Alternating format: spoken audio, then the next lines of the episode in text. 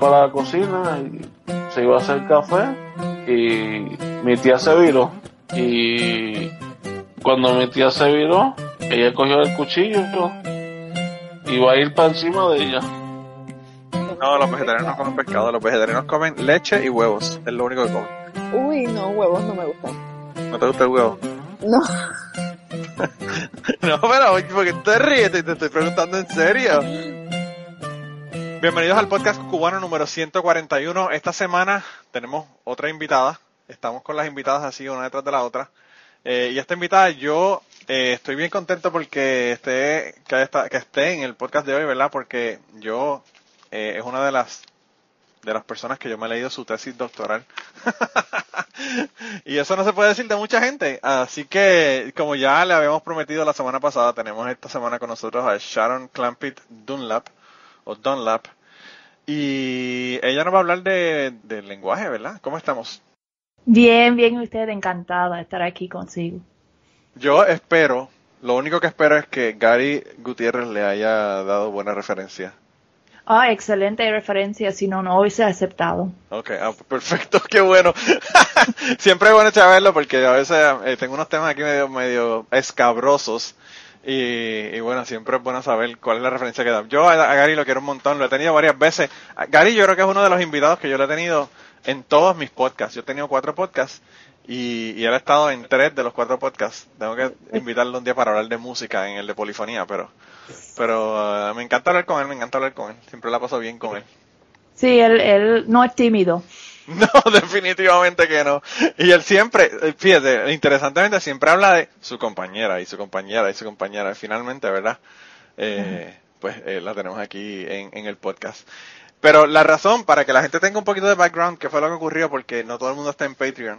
Yo puse un, un eh, clip de sonido en Patreon por una cosa que me sucedió, ¿verdad? A mí, con mi hermana en Facebook. Yo eh, puse un post en Facebook en donde básicamente el post hablaba de la ventaja que era el tener dos lenguajes, ¿verdad? Hablar dos, dos lenguajes. Eh, y todos los estudios que se han hecho, ¿verdad? De, desarrollo del cerebro y todas las demás cosas que se han dicho sobre personas que hablan más de un lenguaje o más de una lengua. Y entonces ella me mandó un mensaje privado por Facebook y me dijo que, que me aplicara el cuento y que le enseñara español a mis hijos, ¿verdad? mis hijos, las personas saben que nacieron aquí en Kentucky y mi, mi lucha ahora es porque hablen buen inglés, porque viven en Kentucky y aquí no se habla buen inglés. Oh. Eh, eh, pero pues ella me dijo eso y en el momento en que ella me mandó ese mensaje, ¿verdad? Yo le dije que, que, que siempre era bien fácil decirle a las demás personas lo que debían de hacer. Y que le dije que se mudara para acá, para Kentucky conmigo, ella vive en Puerto Rico todavía, y que le enseñara, ¿verdad? Eh, y entonces ella me dijo que le mandó unos cuentos y unas cartillas fonéticas en español. Eh, y yo le dije eh, que ella me había enviado esas cosas, me, dijo, y, que le mandara los, los, hijos míos para Puerto Rico y que ella le enseñaba ya. Entonces yo le dije que si, que si no me los devolvieran a una, dentro de una semana, que yo se los enviaba, porque mis, mis, mis hijos, especialmente el de dos años, ah, de verdad que es un trabajo full time el evitar que ese niño se mate porque lo que lo que está es brincoteando y actuando como un demente todo el día. Eh, y entonces yo eh, hice un post allá en Patreon. Si quieren escucharlo, van a tener que ir a Patreon, ¿verdad? Porque es más largo que esto. Pero Gary, que está en Patreon, me mandó un mensaje y me habló de su, su tesis de, doctoral sobre la cuestión del lenguaje en Puerto Rico y ¿verdad? el fenómeno que hay y la comparación que usted hace entre Guam, eh, Filipinas y Puerto Rico. Eh, y a mí me pareció bien interesante porque yo no, a pesar de que es una cuestión bien lógica, y hasta obvia después que uno la sabe y, está expuesto a ella, como que uno no se da cuenta de eso. Yo no me había dado cuenta hasta que, hasta que empecé a leer la tesis sobre el asunto. Eh, así que lo que quería era que me contara primero que nada de qué se trata la tesis y que nos hable después del libro que está, que va a publicar. Pues el, libro que ya eh, está publicado eh, sale a la venta en julio en Amazon y también en Academica Press. Eh, se trata, el libro es como una extensión de la tesis y la tesis surgió em, por curiosidad, como yo pienso que todas las tesis deben salir. Yo quería saber por qué, con circunstancias tan similares, entre la historia de Guam, las Filipinas y Puerto Rico con los Estados Unidos, por qué los resultados eran tan diferentes. En Puerto Rico, los pues que conocen el, caso de Puerto Rico, eh, a pesar de más de 100 años de asociación con los Estados Unidos, eh, asociación política y económica con los Estados Unidos, un por ciento bajo eh, de las personas reportan que pueden hablar inglés bien o muy bien. Mientras 79%, 80% dicen que no, no lo pueden hablar o usar bien o muy bien. Eh, mientras en Guam el inglés eh, ha prácticamente sustituido el idioma materna eh, de los chamorros. En las Filipinas, pues ellos buscaron una forma de acomodar al inglés dentro de una sociedad multilingüe, multilingüe eh, porque tienen muchísimos idiomas, eh, pero tienen un idioma nacional y, mantienen el inglés como un idioma de la ciencia, la tecnología, los negocios, mientras utilizan los otros idiomas en otros dominios. Yo quería saber, porque la diferencia, si Puerto Rico es hasta más cerca a los Estados Unidos, geográficamente hablando, ¿no? Y yo quería saber por qué era. Y de ahí salió la, la, investigación inicial y fui allá, hice entrevistas, usé, busqué literatura y investigaciones que se habían hecho sobre el asunto y de ahí salió eh, la tesis. Y el libro, pues, cualquier persona que ha hecho una tesis sabe que con el apuro y la presión nunca sale como uno quiere. Claro. y, se la corrigen 20 veces y uno casi no tiene ni control, básicamente. De... Después que la tiene ya eh, en su carpeta negra, todo bonito, lo mira y la primera cosa que es un error. Sí. Eh, cuando, yo, cuando yo hice mi tesis, estaba escribiendo mi tesis, uno de los compañeros que, que estaba terminando y iba, iba a hacer la disertación de la tesis de él, me dijo, cuando te corrijan la tesis, y te la pongan de la manera que tú la tenías escrita originalmente, quiere decir que terminaste la tesis. sí, pues, sí, sí. te hacen cambio, cambio, cambio, cambio, cambio, cambio, y cuando terminas... pero si usted me dijo que lo pusiera. Así mismo. Y me dijo, cuando la tengas como la tenías al principio, ahí es que ya sabes que terminaste y que puedes hacer la disertación. Yo me morí de la risa. Y después me di cuenta que es cierto. pero bueno. pues yo le digo a todos que pasan por el proceso de tesis o disertación, que pónganse en la mentalidad de que estás iniciándose en una fraternidad y este es el hazing.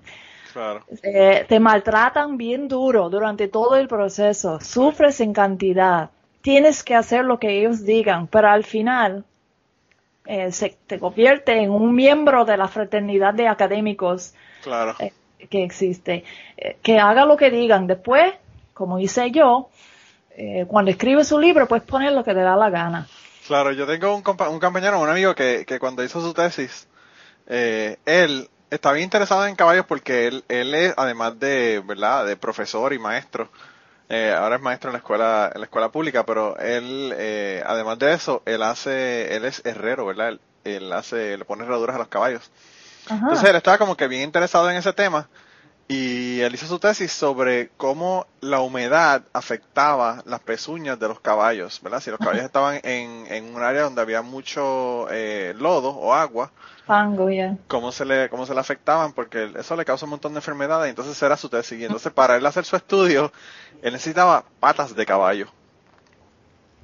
Y entonces él dice que fue una había una planta que procesaban eh, carne de caballo aquí en, en Indiana, en Evansville eh, para comida de perro. Sí. Y parece que me imagino que los caballos de Kentucky, que son tantos, ¿verdad? Los mandaban para allá y los procesaban allá para, para carne. Y entonces, pues las patas no, no le hace falta para nada, ¿verdad? Eso se las cortan. Entonces él fue a la planta a preguntar que si le podían regalar eso o, o vendérselas para él comprarlas para hacer su tesis. Entonces después él la iba a poner en diferentes niveles de humedad y todo lo demás y, anyway, para hacer su estudio. Y entonces él dice que le dijeron que no, que no podían darle eso, que eso... No lo pueden hacer. Igual que pueden hacer las vejigas de vaca aquí para los vejigantes ya. Así mismo, así mismo. Entonces, pues él dice que cuando él iba saliendo del sitio, él dice que parece que alguien lo escuchó en la planta y entonces él escuchó que le hacían y él no sabía qué era. Y él miraba y buscaba y no encontraba a nadie. Cuando mira en un segundo piso, había un muchacho mexicano que era el que procesaba la, la, carne, ¿verdad? Entonces, él le, hace con la mano que espere, que espere, y entonces empieza a tirarle patas de caballo por la ventana del segundo piso. y entonces él, a cachar las, las patas de caballo, y entonces él dice que cachó un montón de patas de caballo, y pudo hacer su estudio con esas patas de caballo sin que nadie se enterara de que le estaban tirando las, las patas de caballo por, el, por la ventana del segundo piso. Y entonces, eh, pues él dice que cuando él fue a hacer su disertación de tesis, él esperaba todas estas preguntas, él estaba súper, súper preocupado porque, pues, como uno se preocupa, ¿verdad? Cuando le piensa que le van a hacer 20.000 preguntas en la disertación de tesis. Y dice que lo que su advisor le dijo fue, mira, cuéntale ahí a la gente cómo fue que tú conseguiste las patas de caballo. y entonces él contó esta historia que le acabo de contar y esa fue su, su disertación de tesis. su defensa. Sí, y él dice, y él dice, yo hice mi defensa y realmente no hablé nada de lo que, del estudio que yo hice. Así, eso, así pasa. Así, así que así mismo, así mismo son las cosas, para que usted vea cómo son, cómo son las cosas con las eh, eh, En la mía, la primera pregunta que me hizo un profesor de historia, que era el lector, entre comillas, el lector externo, eh, lo primero que me dice es, bueno, a mí no me dio tiempo leerlo, pero tengo oh, esta pregunta. El tipo podía ser político, que tampoco salen las leyes y la, y la firman. Exacto, exacto. Pero de ahí salió y de hecho le puedo eh, decir que a mí me trataron fuertemente de convencerme de no hacer ese estudio comparativo, que solamente hiciera el estudio sobre Puerto Rico. Pero yo, pues porque decían que era muy complicado, que no iba a terminar, que este, no iba a poder viajar hasta allá. Eh, y sin embargo, eh, yo necesitaba contestar mi pregunta. Yo quería saber por qué. Y la, la, pasión, la pasión hace que uno, aunque crea que no va a poder terminar, no lo termina, porque realmente es el tema que uno le apasiona, ¿verdad? Sí, sí. eso es una diferencia, una diferencia increíble, ¿verdad? Sí, aunque lo odia al final, pero... Bueno, claro, eh, como todo. como todo.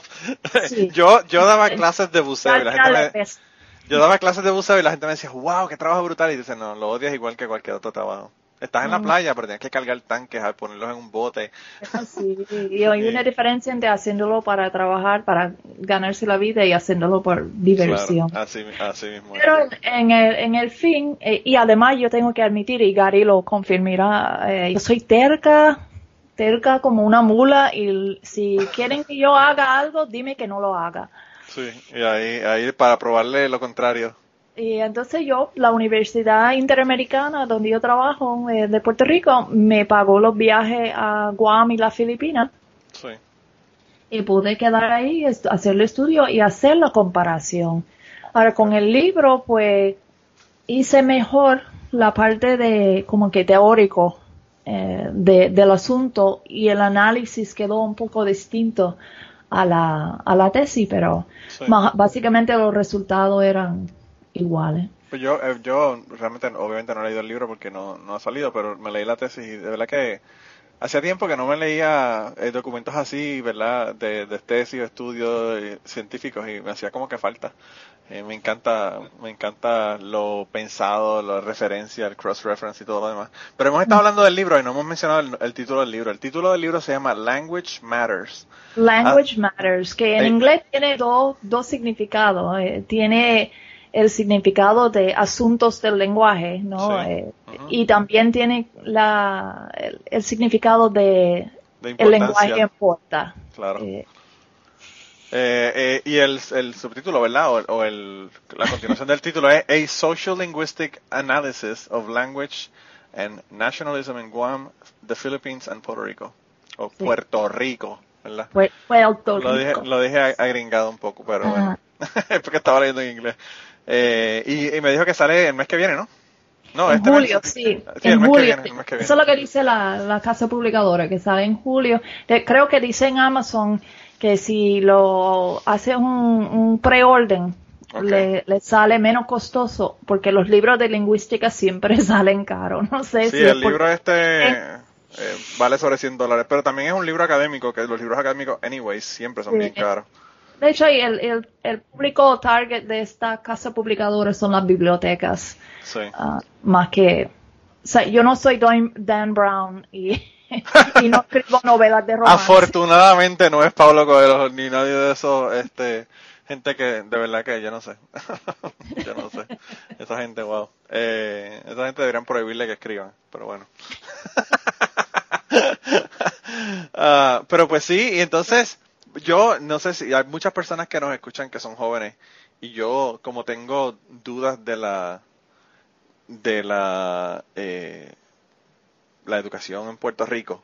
Yo últimamente no he estado expuesto a nada de la educación en Puerto Rico. Eh, era muy buena cuando yo me criaba, que fue hace muchos años atrás, pero ahora como que estoy como que dudando. Eh, para que las personas tengan una idea, eh, la razón por la que escogió Guam, Filipinas y Puerto Rico es que los tres son islas, ¿no?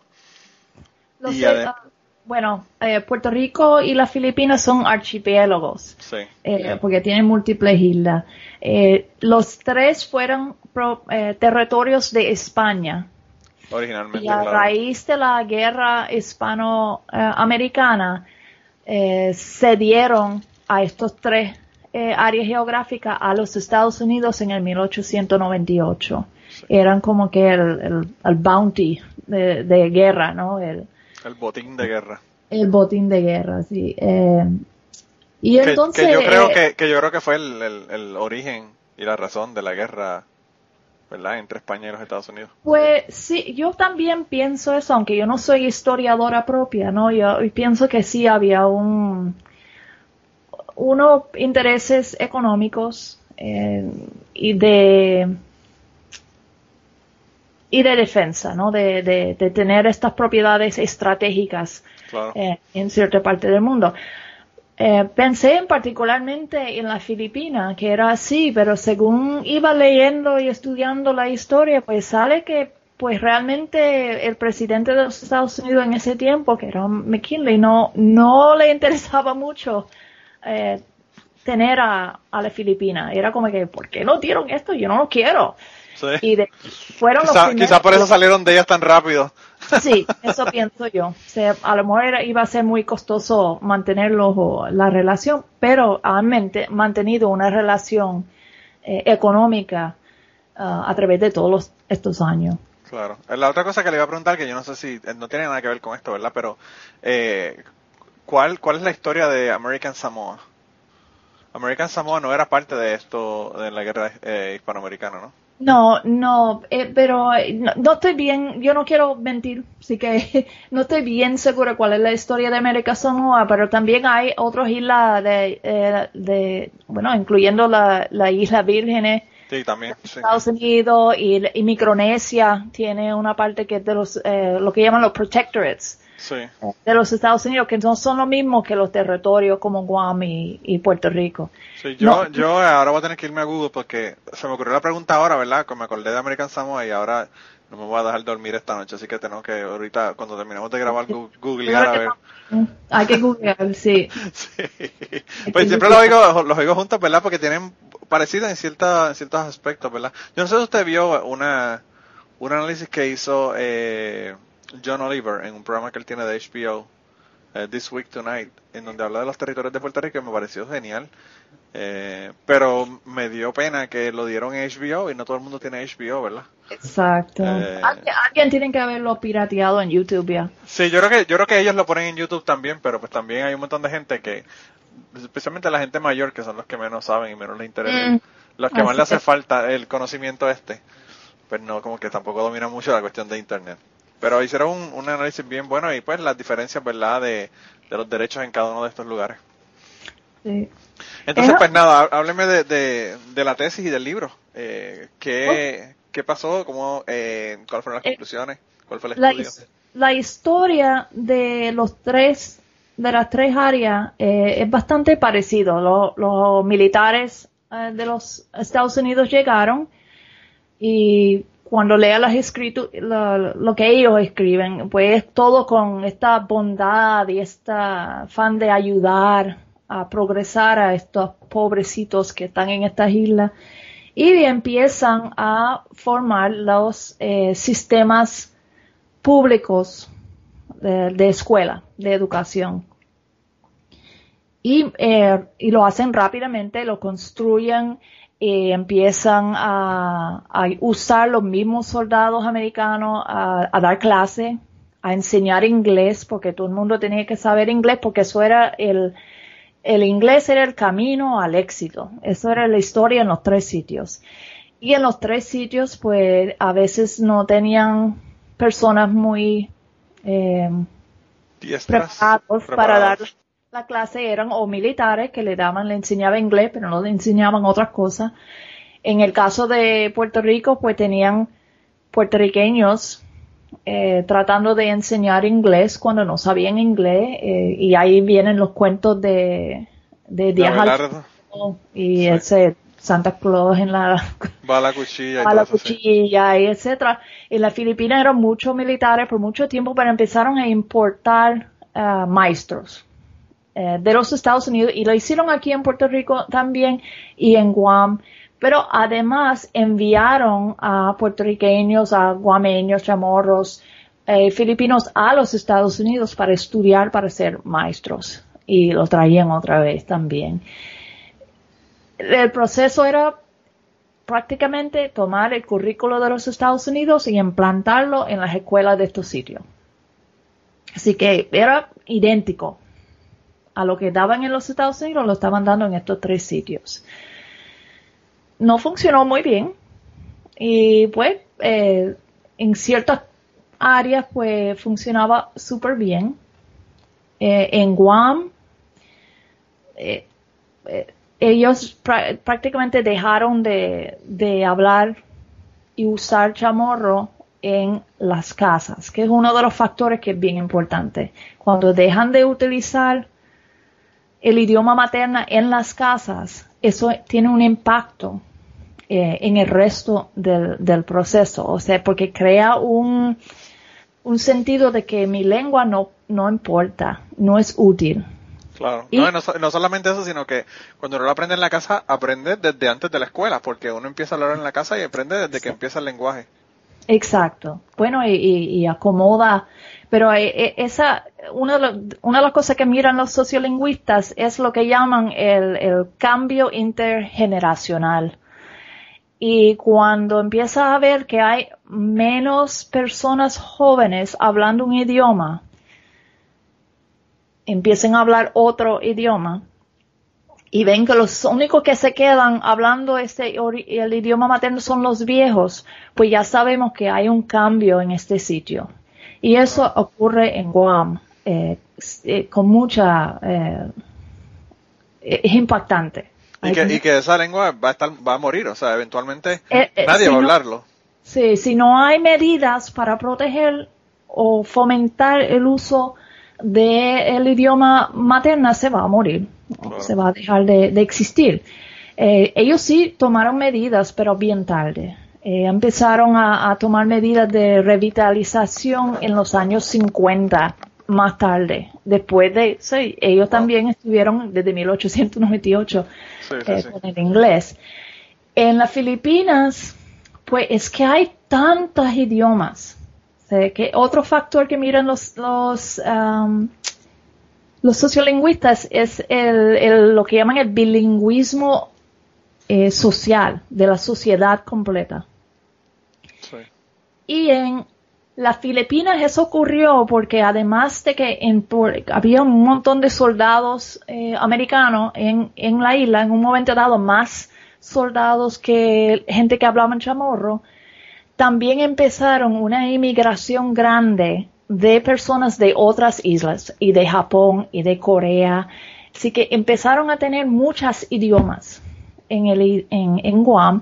Y entonces cuando tú estás en una escuela y viene eh, de Corea o Japón, ¿vas a preferir que le den clase en inglés o en un idioma que solamente se habla en Guam? Sí, claro. Tiene la, ventaja, pues una ventaja mayor el tener el inglés como, como idioma. Eh, eh, era como una lengua franca, un idioma común que permitía que todas estas personas hablaran entre sí usando un idioma tercero que es el inglés, ¿no? Es como a mí me decían, yo, yo tomé clases de inglés, eh, de alemán conversacional y la gente me decía, ¿para qué? Porque hay tan pocos lugares que hablan alemán. Eh, pero bueno, pues, Hay mucho, hay mucho. La gente no sabe. Yo tomé alemán el año pasado. Sí. por la misma razón. Pero en, en la Filipina hay más sobre 180 idiomas. Eh, nos, Estamos hablando de una, una área geográfica con muchísimas islas y muchísimas idiomas en cada una de esas islas. Y entonces ellos tienen un problema de eh, cómo vamos a progresar cuando tenemos todo el mundo hablando diferentes idiomas. claro, claro. ¿Ah?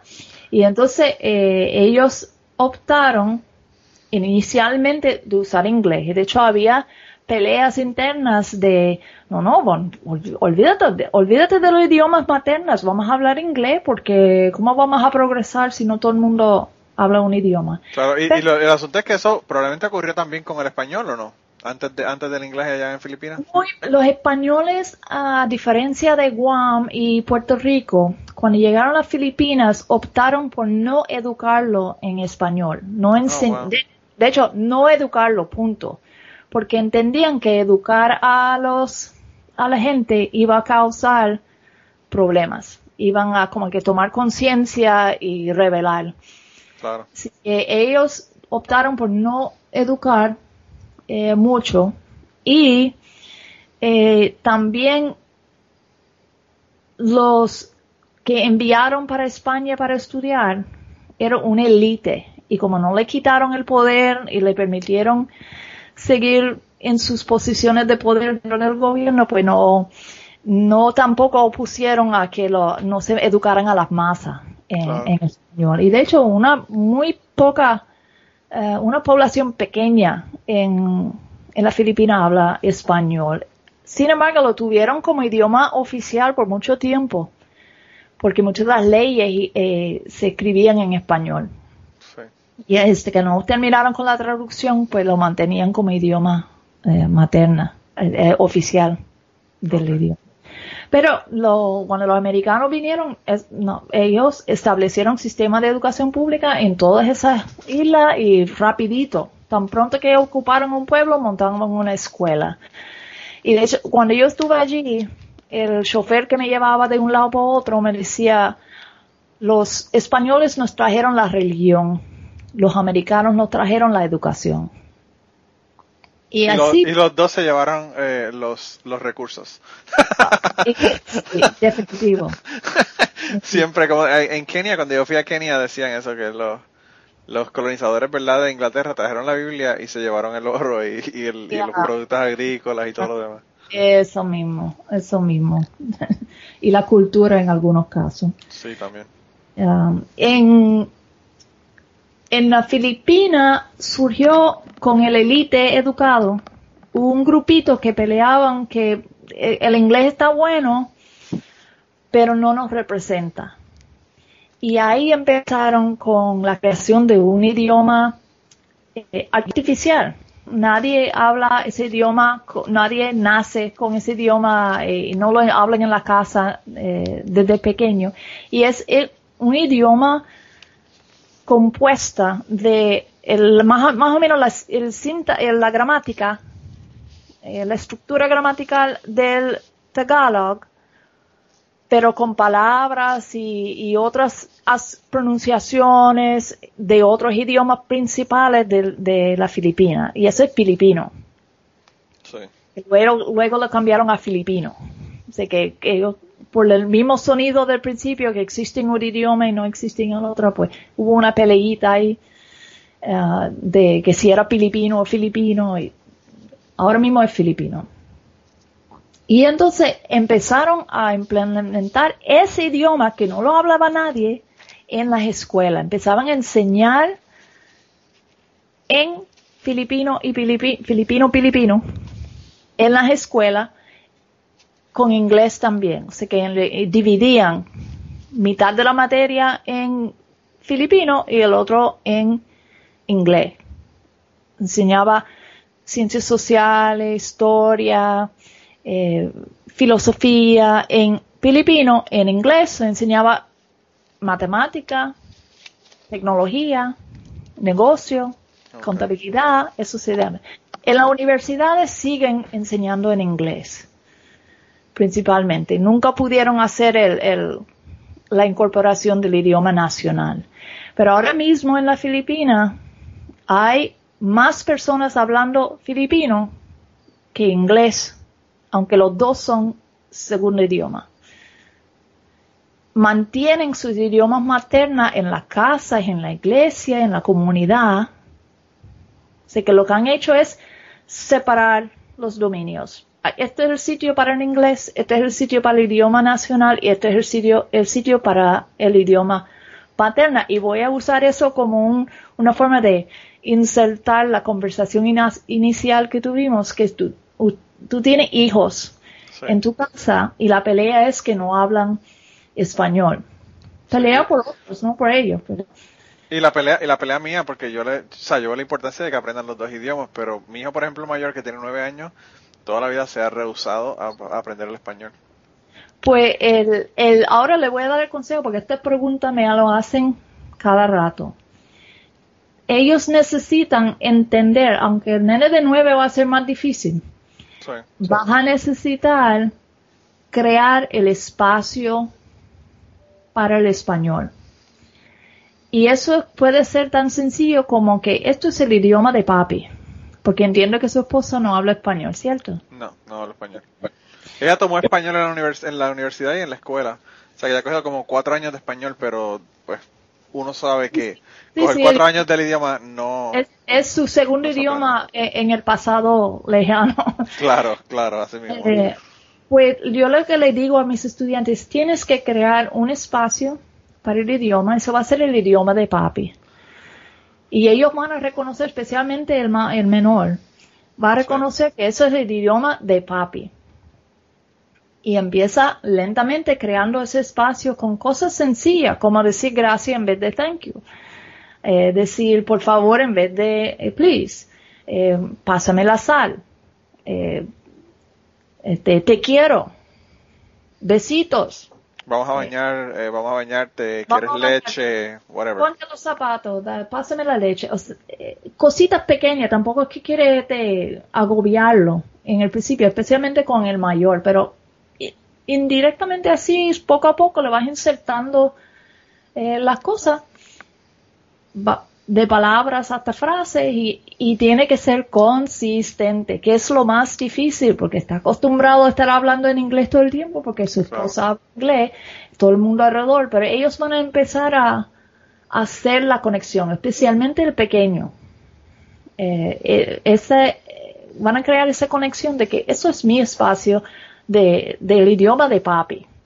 y, y yo tengo uno de dos años pero tengo pues, una que eh, acaba de cumplir uno, uno así que eso todavía sería mejor.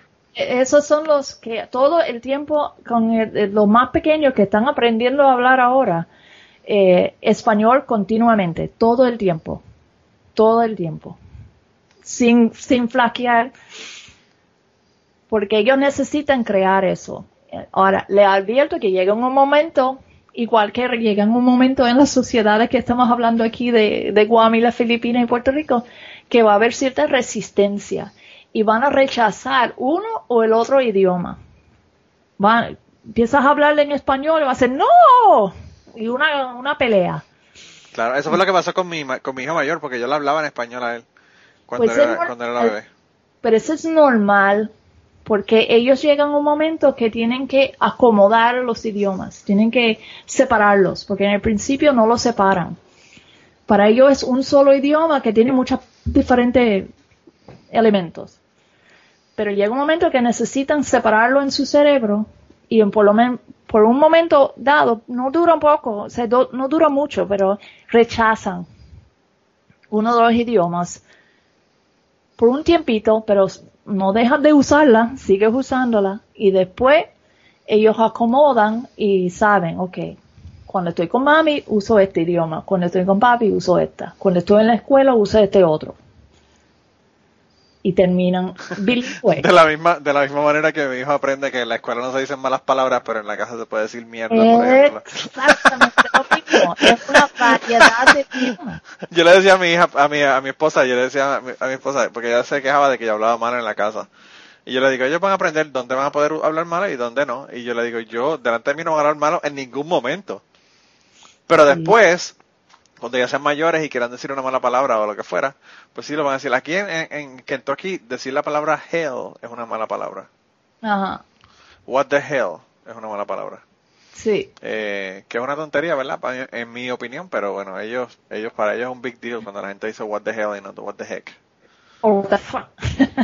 no, what the fuck, eso es lo inconcebible en Kentucky, eso nadie lo dice. Y, y mi adjetivo favorito es fucking, fucking this and fucking that. Y mi esposa se pone mala de los nervios. Pues, uno adapta y uno aprenda, porque estoy segura que no lo decía cuando estaba en la universidad, no lo decía a los profesores de la No, ni en el trabajo, ni en ningún otro lado, claro, ah, claro. No aprende, adapta y acomoda. Eh, pero lo mismo pasa con el, el bilingüismo. En la Filipinas, volviendo al tema, ellos adaptaron, buscaron dónde pertenece el inglés, dónde pertenece el idioma nacional y dónde pertenecen los idiomas vernáculos, ¿no? los, maternos, el idioma materno. En Puerto Rico, eso no pasó. no pasó. nunca. El, el, más, el nivel más alto que pude encontrar de personas que decían que hablaban o usaban inglés fue un un 49%, casi un 50%, y era más eh, la pregunta que le lo hacían en los censos eh, que realmente la habilidad de hablar en inglés. Porque en el principio simplemente le, preguntaban, en el principio preguntaban, ¿sabes leer, escribir eh, y hablar en inglés? Pues ahí los por ciento eran bajitos. Después lo cambiaron que si sabe inglés pues ahí los subieron, los niveles subieron eh, de personas que contestaban que sí. Luego lo cambiaron de nuevo y dijeron, ¿sabes usar inglés bien o muy bien? Y ahí cambiaron los números otra vez. Y ahí tenemos lo que es más cerca a una realidad, que es un 25-29% eh, de las personas en Puerto Rico dicen que saben hablar inglés bien o muy bien que después de tanto tiempo eso realmente no es tanto. Y hay una razón eh, que no encontré en Guam en la Filipina, que es que en Puerto Rico ya cuando llegaron, no estamos hablando de los taínos, estamos hablando de los españoles. Eso es lo que los taínos ya no quedaban. Estaban o asimilados, este, genéticamente asimilados, y, o muertos por enfermedad o por, por matanza, ¿no? Bueno, y ya en unos segundos continuamos con la conversación del día de hoy y las historias que nos están contando, pero quería eh, pedirles un favor. Lo más importante que les voy a pedir es que compartan este podcast, compartan en sus redes sociales, vayan a iTunes, déjenos un review si quieren para que las personas nos puedan encontrar en iTunes. Y si además de eso te gusta nuestro podcast, te gusta lo que hacemos y quieres apoyarnos, pues yo creo que la mejor forma de apoyarnos es ir a patreon.com slash cucubano y allí puedes hacer una donación ya sea mensual o de una sola vez para contribuir al podcast y tener acceso a un montón de contenido que no está en el podcast regular.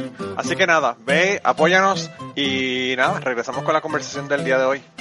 En Puerto Rico realmente eh, la gente pensaba que, que los eh, taínos se habían, habían desaparecido bien temprano, ¿verdad? En la colonización y luego el, profesor de Mayagüez hizo el estudio y, terminaron que eh, genéticamente lo que pasó fue que se mezclaron realmente. Sí, se mezclaron. O sea, bueno, eh, hubo violación y hubo... Bueno, claro, pero lo que quiero decir es que, que no fue que los mataron a todos y, que, y que se acabaron, sino que empezaron a, reproducirse, ¿verdad? Entre, entre las diferentes razas. Yo, por ejemplo, yo hice el, el 23andMe y resulté que era como 84% español, 9% Native American que es lo y el resto y el resto negro. Sí, eso es lo taíno, sí. Bueno, y, como mucho, ¿verdad? Cuando llegaron los españoles trajeron enfermedades que los taínos y los nativoamericanos de Norteamérica ¿no? no tenían resistencia y murieron de, de sarampión y y etcétera. Y, y todas las otras eh, sexualmente transmisibles. Eh, además. También. Y los españoles que llegaron a Puerto Rico no llegaron con sus familias. De que no, no hubo mujeres españoles llegaron. usted sabe, yo no sé si usted eh, sabe o no sabe, quizás no lo sepa, Yo estaba leyendo un libro sobre, sobre la prostitución en Puerto Rico y decía que los primeros eh, los primeros prostíbulos que se establecieron en San Juan fueron establecidos por la iglesia. Oh my, no, no lo sabía. Increíblemente. Yo, de verdad que, bueno, tuve que leérmelo dos veces porque yo decía, esto no puede ser posible. Alguien me, alguien me hizo el comentario y me dijo, sí, hay un libro sobre eso. Y me dio el nombre del libro. Y, está en Google Books. Y no me leí el, libro completo porque el capítulo donde estaba esa parte estaba, estaba establecido supuestamente para la iglesia católica en aquella época. Le resultaba eh, más aceptable que una persona pagara por el sexo a que fuera, le fuera infiel con otra persona, ¿verdad? Y tuviera una esposa ya en, España, o una pareja en España, y, tuviera otra en Puerto Rico. Hmm. Entonces ellos básicamente fueron los que los que dieron el ok para que se empezaran a hacer prostíbulos en San de wow, de verdad que las cosas que pasan en mi país desde el principio son unas cosas totalmente locas. Si pasó ahí, le garantizo que pasó en otro sitio también. probablemente en todos lados, probablemente en todos lados, pero yo decía, qué cosa más increíble, de verdad. Yo no podía ni creerlo. Pero el asunto es que cuando llegaron los americanos a Puerto Rico, ya no eran taínos indios, no eran como los chamorros en Guam ni como los nativos de la Filipina, eran españoles. Y eran educados, ya había escuela de leyes, ya había escuela de medicina, habían doctores y, un, grupo de personas educados. Ya había periódicos, eh, había eh, un grupo que, que estaba ya educado en unas posiciones políticos eh, altos y llegaron americanos y dijeron, ustedes no saben lo que están haciendo. Nosotros te vamos a cuidar. Y los sacaron de sus posiciones de poder, que puede imaginar que no les supo muy bien. Y pelearon y formaron. Y cómo pelearon fue como una doble vara. Crearon el sentido de esto esta enseñanza de inglés y estas personas que hablan inglés están tratando de eliminar nuestra cultura. O sea, que crearon el, sentido de amenaza. Los americanos son una amenaza a nuestro poder y esos americanos los vamos a representar, los vamos a simbolizar como el idioma inglés. A pesar, a pesar de que hay un montón de otros sitios que hablan inglés que no tenían nada que ver con Puerto Rico los americanos e inglés. Eso era la asociación que hicieron. Y una amenaza al español y, lo, el élite cultural, o sea, la cultura puertorriqueña. Así que eso fue una diferencia que no sucedió en los otros sitios. Esta formación de un sentido nacionalista doble, crearon el nacionalismo puertorriqueño representado y simbolizado por el español y el nacionalismo americano, norteamericano, simbolizado por el inglés como una amenaza. Al representar el idioma inglés como amenaza y constantemente pelearlo en la poesía, en las canciones, en los cuentos, en las escuelas, no, no pasó, no, no tuvo eh, oportunidad de crecer rápidamente como hizo en las Filipinas y en Puerto Rico. No tenía uso. Y el otro es que en Filipinas y Guam hubo una clara visión de que el inglés era igual que progreso. Si hablabas inglés, tú progresabas económicamente. Si no hablaba inglés, se quedaba igual y sentía eh, privada. Eh, lo que llaman, eh, en el libro lo, discuto más, que es la, privación relativa. Que yo, si no hablo inglés y veo a otra persona que sí lo habla y tiene más cosas que yo, tiene más progreso que yo, pues yo me siento privada. Eh, de, ese aspecto. Y en Puerto Rico eso no pasó, porque ¿quién estaba teniendo éxito en, en Puerto Rico? El elite educado en español. Claro. Sí. Y entonces, esa fue la diferencia principal que vi, aunque todo, eh, la migración era clave en Guam y la Filipinas, migración eh, de, en Guam de los americanos inicialmente que había mucha gente hablando inglés y mucho contacto con los nativos. En la Filipina, bueno, también hubo la migración de personas que no hablaban el idioma eh, chamorro, que entonces el inglés como que ocupaba el espacio de lengua franca.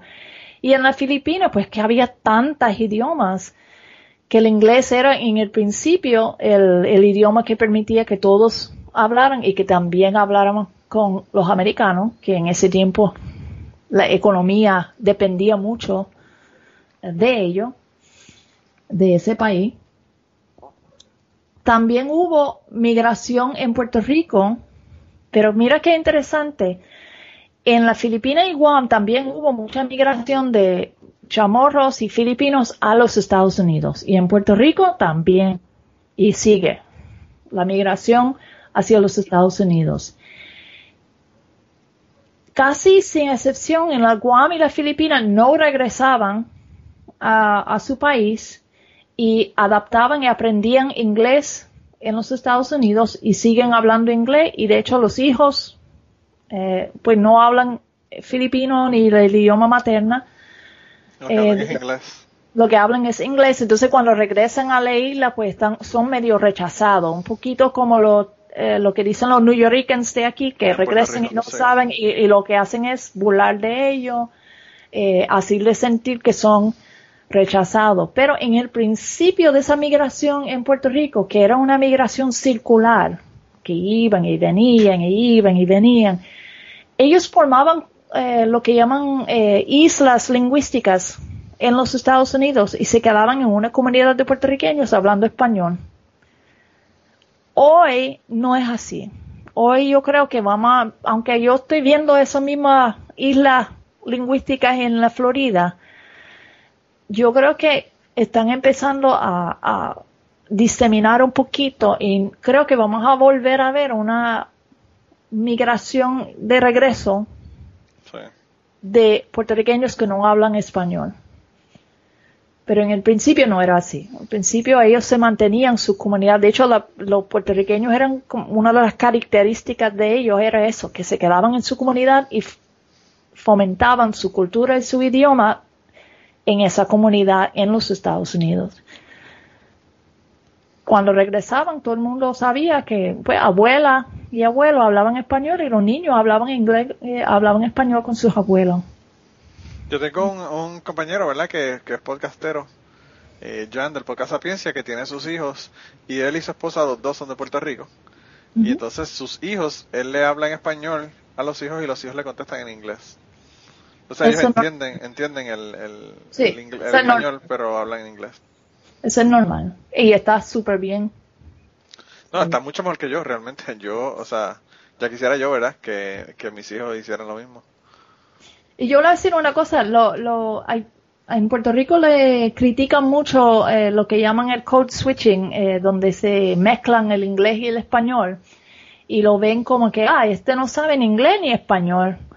En realidad sabe los dos y saben los dos muy bien hacen un, el code switching no es, eh, cuando no sé cómo decirlo en inglés, lo voy a decir en español y viceversa, sino tiene unas reglas bien establecidas, no rompen, no es una palabra en inglés, no es the perro, es big y brown, nadie hace eso.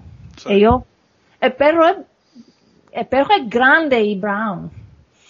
Eh, no, y, y, además de eso, lo que ocurre también con eso es que hay palabras eh, en Puerto Rico, en, en español o en inglés, que describen algo mejor.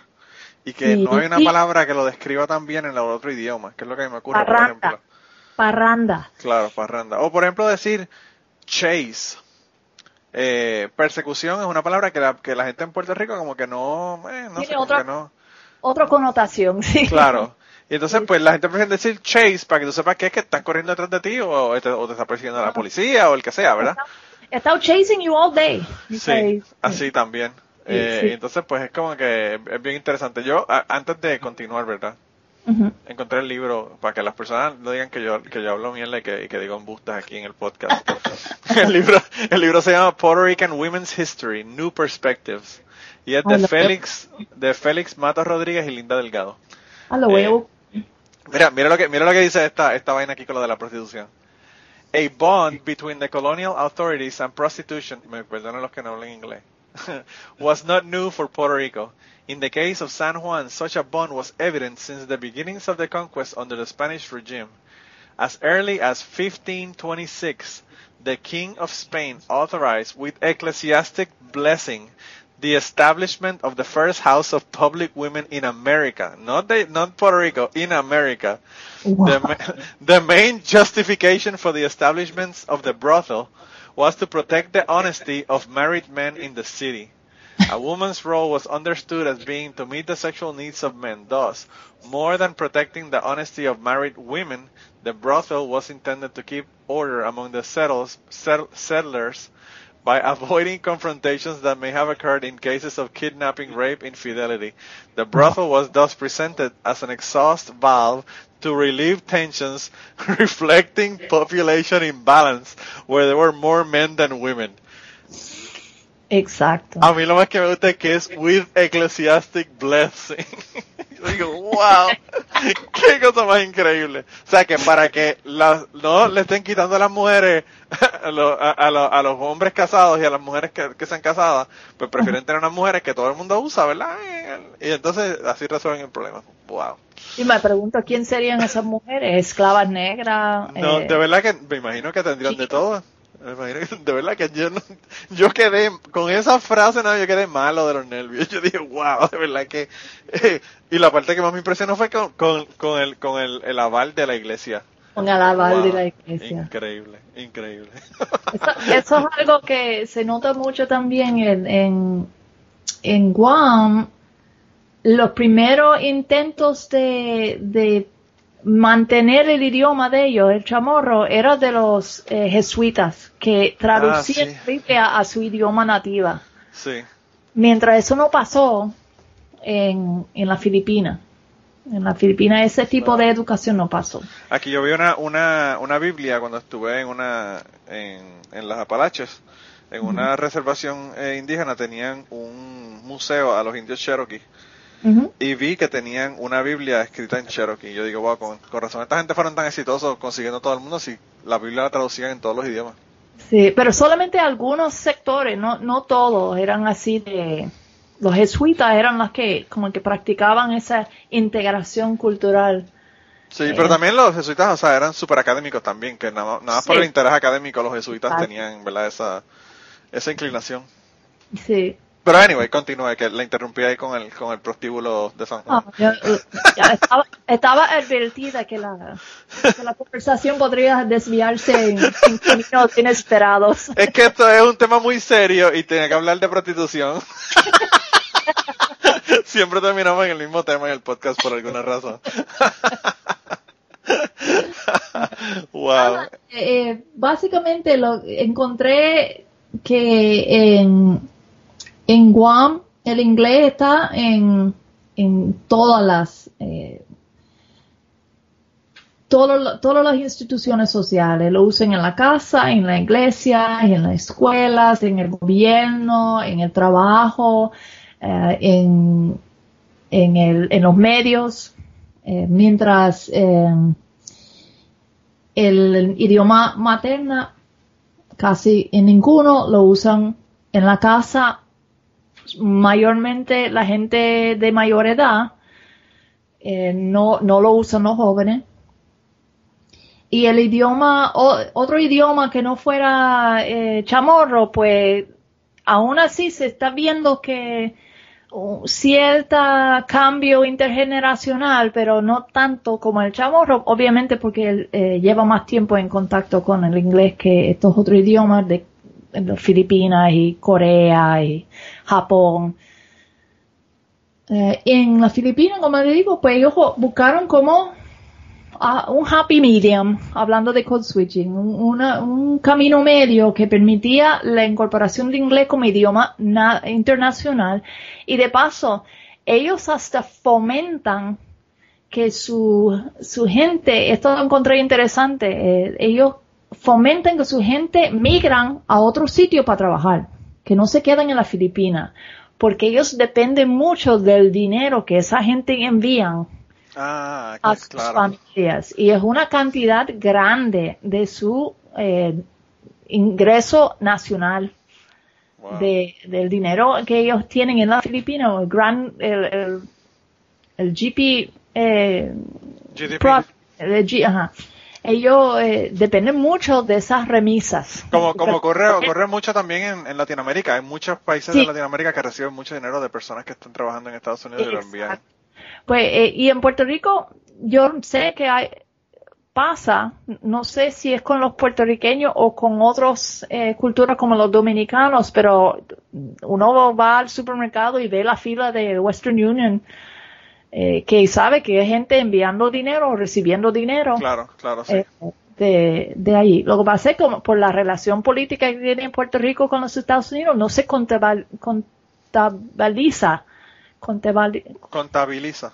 Esa, contabiliza eh, esa cantidad de dinero. En las Filipinas estamos hablando de un 10% de su presupuesto nacional. Oh, wow, eso es un montón de, dinero. eso es un montón de dinero.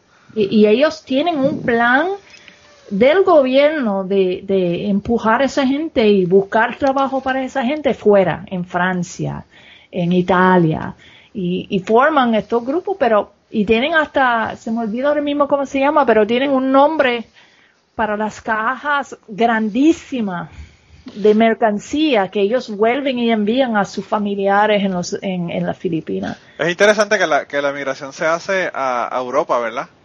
Sí. Eh, en lugar de otros lugares en Asia.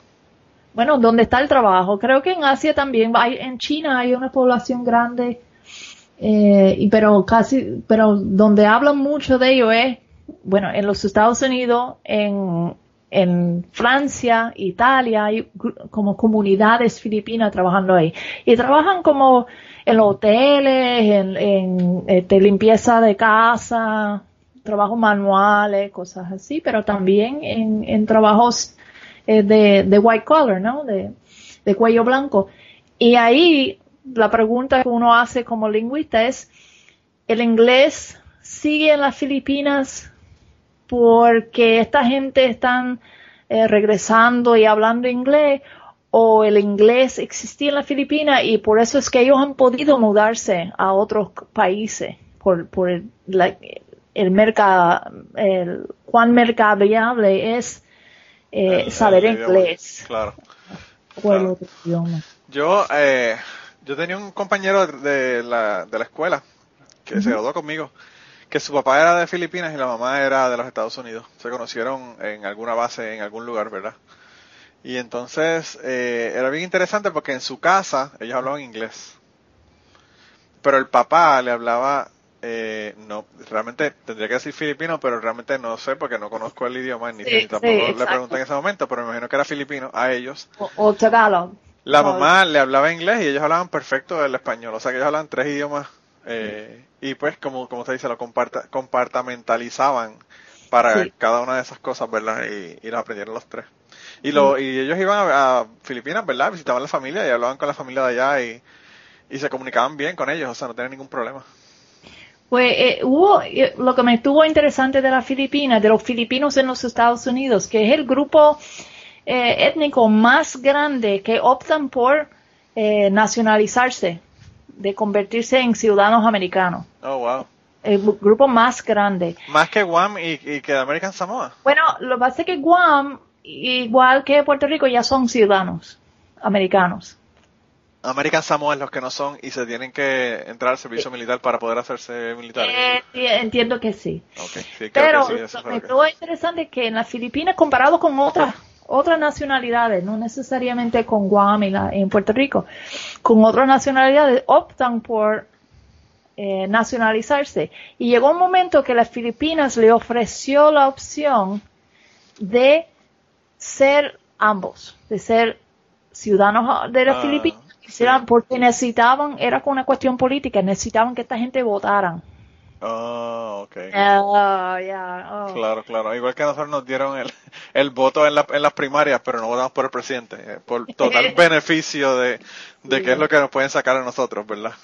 Sí, sí. Wow. Pues, lo que pasa es que no lo, no lo aceptaron, la mayoría de ellos no lo hicieron y no participan en las elecciones eh, de la Filipina. O sea que ellos rechazaron eh, en cierto sentido porque siempre está el, el, la imagen eh, de, de, lo que es la Filipina o lo que es Puerto Rico, esta imagen de comunidad imaginaria de de lo que es Puerto Rico o ser puertorriqueño y lo que es filipino y ser filipino, pero que no es necesariamente la realidad.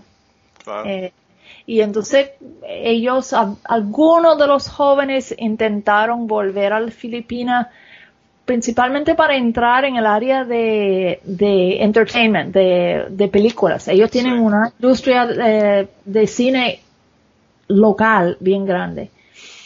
Y entonces llegaban, pero como no sabían no conocían el idioma, eh, bueno, le obligaban a aprender el idioma para poder participar en ese área o lo, lo colocaban en papeles de la Filipina americanizada. Sí.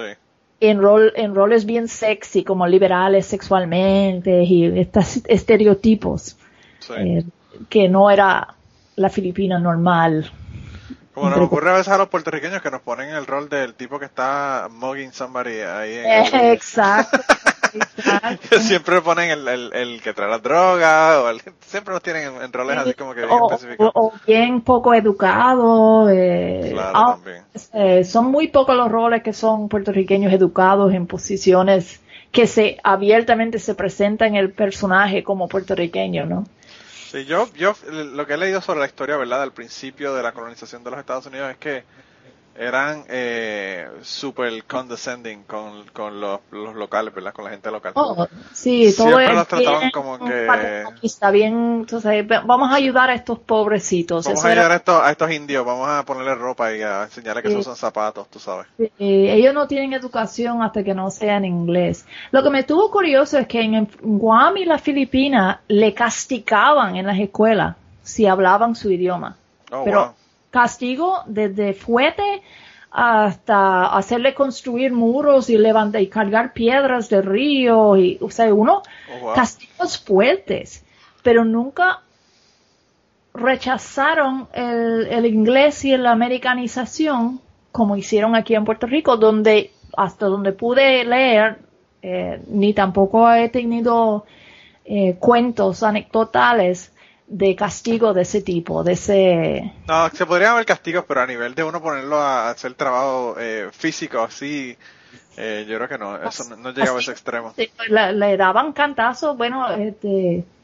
Sí, eh, uno que me estuvo curioso en la Filipina era que si le cogían hablando el idioma materna o un idioma que no fuera inglés, le daban una piedra.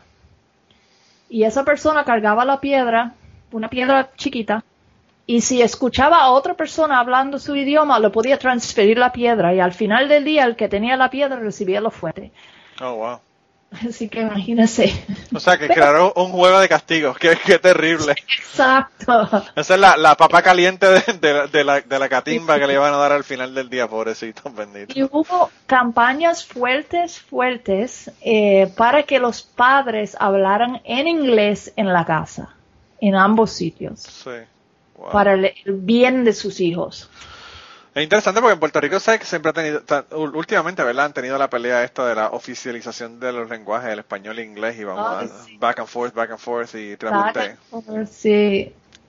Eh, realmente es una tontería porque el oficializar un lenguaje realmente no hace que la gente lo use, lo deje de usar. Eso nada más no, no hace, o sea, no va a hacer ninguna diferencia. Simplemente colocarlo como idioma oficial y no hacer nada más eh, no, no va a haber otros factores, no va a cambiar nada. En, en, en Guam eh, no hubo mucha pelea y nunca que yo pude descubrir hubo una, un movimiento para eliminar el inglés. Siempre era pro inglés y de hecho las peleas para eh, retener el idioma materna se hacían haciendo referencia a la Constitución de los Estados Unidos, los derechos civiles de los Estados Unidos, eh, de, que, que es ser un buen americano permitir esta diversidad. O sea, eso era la pelea. En la Filipina era, you know, ok, este, esto es un mal necesario, tenemos que tenerlo en inglés porque si no, no vamos a tener internacionalización, no vamos a tener globalización, no vamos a poder eh, hablar entre nosotros mismos, era como una cosa práctica. Y a nosotros en Puerto Rico incluso se nos decía eso, que aprenden inglés, aprenden inglés, que eso tiene las ventajas, y realmente sí son una ventaja. Pero es interesante cuán diferente ha sido, ¿verdad? Luego de haber leído esto que usted eh, investigó, eh, cuán diferente ha sido en tres lugares que son relativamente parecidos en la cuestión histórica y verdad eh, social. Sí. Eh, wow. Eso, eso fue lo que me intrigó a mí, que, que pues la historia es muy similar. El, el, la época, el tiempo en que ocurrió, casi idéntico. Eh, lo que cambió fue la percepción del inglés, creada, porque fue creada. tal vez no fue en los otros sitios fue creada de forma positiva o, de forma neutral y en Puerto Rico fue creada como la percepción del inglés como una amenaza. mi hermana, mi hermana, eh, mi hermana en el caso de, la insistencia de ella de que mis hijos aprenden español, no es porque ella no habla inglés, porque ella habla inglés con ellos y, se entienden. Es esa cuestión nacionalista de, de, cultural. Sí, la identidad cultural de los puertorriqueños que otra vez hablamos de la comunidad imaginaria, ¿no? Eh, el, el, puertorriqueño cuando describe, cuando pide a alguien que escribe qué es un puertorriqueño, pues muchos de ellos van a decir que pues que habla español, eh, que come pasteles, eh, que etcétera. Ay, bendito, no me acuerdo de los pasteles que yo estoy encantado aquí. Ay, bendito. Ahora me dañó el día, que todo el día estoy pensando en pasteles. cada vez que Gary, cada vez que Gary pone una foto de una fonda que fue, yo digo, man, este tipo de verdad que I hate him. que celebró con la, yo puse otro día que cerraron el guateque. Ah, sí. de los sitios donde el mejor mofongo que he comido en mi vida y lo cerraron para remodelación hasta nuevo aviso. yo le hice, yo le hice a, un compañero, a un amigo aquí, eh, un mofongo y se tuvo que acostar en el piso de tanto que comió. Después no podía con su vida y la verdad que es riquísimo, de verdad que es riquísimo. Aunque la comida del sur de los Estados Unidos también tiene sus, sus delicias. La comida del sur de los Estados Unidos es, básicamente vegetales totalmente insalubres. Porque aquí la gente come vegetales, pero lo hacen con, con grasa de bacon. Un poquito, sí, bueno. Y, y pues yo tengo amigos que son veganos y yo le digo, no vengas aquí porque aquí ni vegetales puedes comer. porque los vegetales tienen un, canto de pata de cerdo en el medio o, grasa de bacon o alguna cosa. Eh, siempre tienen algo, algo que no, que ellos no van a poder comérselo. Eh, a mí me gusta la comida del sur. Eh, yo digo que Puerto Rico, Puerto Rico tiene muchas cosas, ¿verdad? Puerto Rico tiene comidas que son riquísimas, pero por ejemplo el jamón de Kentucky, yo se lo ah. juego a cualquier sitio. Sí, sí. Eh, y ahí, y, en Puerto Rico nos encanta el jamón, ¿verdad? Sí. Eh, aquí hay una, aquí hay una marca que se llama Kentucky Legends. Y son estos jamones que vienen que tienen como bueno, los tienen desde pequeñitos de dos libras hasta, qué sé yo, la pata completa de jamón. Y uff, eso es riquísimo. De verdad que con, con, con eh, azúcar negra en la parte de afuera. Oh my god. Oh. cosa más rica. Ahora soy yo, ahora soy yo que no voy a dormir. sí, pero pues así son, eh, yo, yo creo que nosotros, eh, yo por lo menos tengo lo mejor de, los dos mundos. Yo le hago arroz con salchicha a mis hijos y se vuelven locos.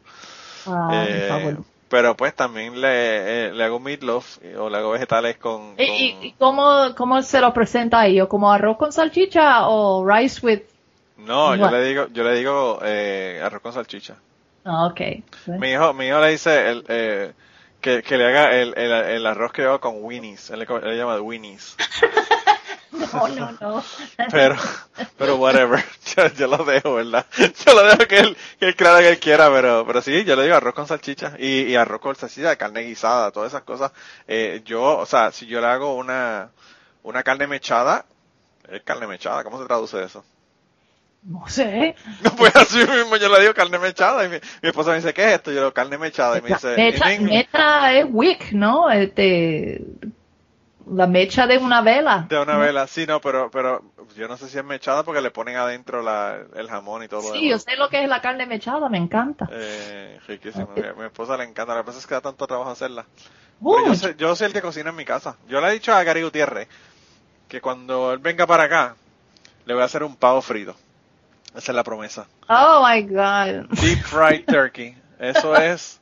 Yo no he vuelto a comer pavo de ninguna otra manera. Oh my Lord. Eso yo lo tuve que explicar a mi suegra el otro día que fuimos a Home Depot y tenían una. ¿Un freidor? Un friador para pavo y ella. Que fríen el pavo. Y yo sí, entero. Entero. De verdad. Solo que coger un pavo a 15 libras y tumbarlo en, el, el, problema es que el, aceite vale casi tan caro como el pavo. Sí. Porque sale como a, qué sé yo, 10, 12 pesos el, el galón de, de, aceite y son como dos o tres. Yo tengo uno que es eléctrico, que yo lo hago en mi casa en el counter de la cocina. ¿Con un pavo, pavo chiquito? 12 libras. Oh my God. Sí un pavo de 12 libras.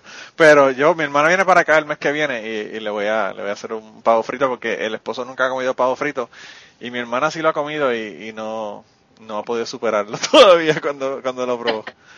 Eh, pero sí, sí, realmente el pavo el pavo frito a mí me encanta. Yo una vez el problema es que eso es peligrosísimo porque si uno lo hace con el freidor que es de gas y le pone demasiado aceite, cuando le pone el pavo él se desborda y el aceite se prende en fuego y eso puede quemar la casa completa. Sí, hay que saber. y si no tiene, y si, tiene un poquito de, hielo adentro que empieza a brincar el aceite también. Yo tengo un, compañero, un compañero de la, de la, el programa de ciencias del agua, de Water Science, de, que yo hice cuando hice la maestría acá, que, que iban a freír un pavo en, en, el, en el Hancock Biological Station, es la estación biológica que hay de la universidad aquí, que queda, que queda en Kentucky Lake. Y ellos iban a hacer eso, y cuando yo llegué, cuando yo llegué, parecía que había aterrizado un extraterrestre. Y yo le digo, ¿qué pasó aquí? Y él me dice, pues, que le pusieron mucho aceite y cuando lo se prendió el piso y parecía que había aterrizado un, un, una, una nave extraterrestre, había quemado por un círculo en el patio. Yo dije, Wow, cuando, cuando el doctor White llegue el, lunes y vea esa parte ahí quemada completa, por, afortunadamente estaba lejos lo suficiente de, del edificio, pero hubiesen podido quemar la, la, estación biológica completa con eso. Definitivamente, el eh. cuento de OVNI, eso es lo que va. Sí, definitivamente que sí. Pero, pero de verdad que eh, ya, ya estamos en la hora, más de la hora.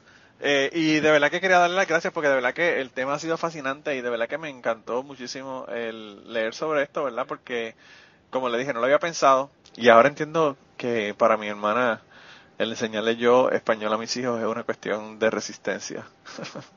Puede ser. Sí, probablemente. O de vacancia, o de vacancia porque como le digo, es difícil mantenerse enfocado en que tiene que hablar en, en, español. Sí, yo le iba a decir a ella que, que es como si ella le hablara inglés a sus hijos en su casa, en Puerto Rico. Porque el esposo no habla inglés, ella habla inglés, entonces era como para ella hablarle inglés a los hijos en la casa. Sería igual de difícil que para mí yo hablarle español con la esposa que no entiende en la casa. Exactamente lo mismo. Pero bueno, anyway, ella, ella yo creo que... Pero no es imposible. Sí, eso, estoy trabajando en eso. Y, y, eh, a los pequeños, como le dije, estoy hablándole en inglés, como dice con el, con el grande, a ver. Y, yo lo, que estaba pensando también es que los celos son una fuerza bien poderosa. Entonces, eh, cuando mi hijo mayor vea que yo me voy a comunicar con mi hijo menor en español y él no va a saber lo que está pasando, quizás se anime, quizás se anime a, aprender el, inglés. Sí, se anima y aunque no lo haga directamente, él al escucharte hablar en español está recibiendo el insumo. Dicen que hay dos cosas críticas para aprender el idioma. Insumo e interacción. Sí. Y esas dos cosas son críticos. Si ellos necesitan el idioma para lograr algo, aunque sea para que le dé un dulce o que le dé su arroz con salchicha en vez de arroz con winnies. Qué rico. Eh, eh, eso es un motivador grande. Sí. Y un abrazo. Ah, bueno, claro, eso. Pero eso ya se lo doy como quiera. hasta cuando, hasta cuando, hasta cuando la cagan, le doy un abrazo. Eh, porque eso, lo aprenden rapidito. Sí, eso no se puede dejar, eso no se puede dejar de un lado. Pero de verdad, gracias por compartir hoy en el podcast, de verdad que la pasé brutal. Eh, me le da un, abrazo a Gary y le dice que nada, que cuando quiera que regrese Gary también, eh, estamos siempre aquí abiertos. Gary siempre tiene historias que son súper interesantes, así que nunca, nunca nos aburrimos con él. Yo sé que él me llamó del, del programa de radio para que estuviera con él cinco minutos y le explicara del tiroteo que hubo en la escuela aquí en donde yo vivo. Ay, sí. Y, me tuvo la hora completa. parece, que, yo hablo demasiado, pero bueno. Eh. Eh, pero pues nada, de verdad, gracias eh, y nada. Nos mantenemos en contacto, estamos en Twitter. Si quieren seguirle en Twitter, ¿cuál es su Twitter para que las personas que les interese hacerle comentarios sobre, sobre el podcast o sobre el idioma, ¿verdad? Sí, sobre idioma, bilingüismo, eh, Puerto Rico. El Twitter eh, mío es S.A. Clampett, S-A-C-L-A-M-P y de puntito doble T de Tomás. Y también tengo una página en Facebook que es Clampett's Continuum. Ok, bueno, pues ya la consiguen en Facebook, la consiguen en Twitter, ya no tienen excusa. Eh, mándale mensaje, díganle que, que estuvo brutal el podcast de hoy, porque eh, yo creo que sí estuvo brutal. Así que. Gracias. y nada, un abrazo y sigan, sigan bregando ahí en Puerto Rico y sigan poniendo fotos de las fondas para que yo sufra aquí y sude cuando, cuando vayan a comer allá esas comidas tan ricas. Gracias, y eso daré. Te Quiero ver una foto del pavo también. Ah, pues está bien, sí, sí, yo tengo fotos del pavo. Es más, le mando una hora por Twitter para que lo vea. Tagué a Gary para que sufre. Ay, bendito, para que No, para, Gary viene para acá, él dijo que lo único que hay, que aquí hay, que la trae en Kentucky, es el pavo ese, que nada más le interesa de Kentucky. Pero aquí hay cosas, aquí hay cosas bien interesantes que ver, que se dé la vuelta por acá. Para que... Kentucky es bello. Kentucky a mí me encanta. A mí es, como vivir en Utuado. Para mí, donde yo vivo en Kentucky, es como vivir en Utuado. Es bien lindo. Es un país, es un, un estado lindo. Bueno, muchas gracias Manolo y no le ocupo más tiempo. Bueno, de verdad, y gracias, gracias por aceptar la invitación. Buenas tardes. Y antes de terminar esta semana, queríamos darle las gracias a las personas que nos han ayudado con el podcast. Raúl Arnaiz nos hizo el logo y a Raúl eh, sus trabajos los consiguen en homedecomic.com. Así que dense la vuelta por allá y chequen los trabajos de, de Raúl que están brutales. Y la canción del podcast la canta Maida Belén con Rafaelín en la guitarra y Kike Domenech en el 4. Y eh, queremos dar las gracias también a ellos por haber permitido que nosotros usáramos la canción para el podcast. Si te gusta el podcast y quieres apoyarnos en el podcast, puedes ir a la página de Patreon de nosotros, que es patreon.com slash cucubano, y ahí puedes hacer aportaciones para el podcast y además de las personas que aporten eh, ahí para el podcast, le vamos a tener material adicional que no va a estar incluido en el podcast dentro de la página de Patreon. Así que dense la vuelta por allá y chequenlo. Gracias por habernos apoyado, gracias por recomendar el podcast, gracias por contarles a su abuela, a su tía, a su mamá y a sus amistades. Gracias por darnos follow en Twitter, porque tenemos muchas personas que nos escriben todas las semanas y queremos darle las gracias a ustedes también, porque sin ustedes realmente, pues para qué vamos a grabar el podcast. Y nada, con eso los dejamos, se cuidan un montón y nos vemos prontito.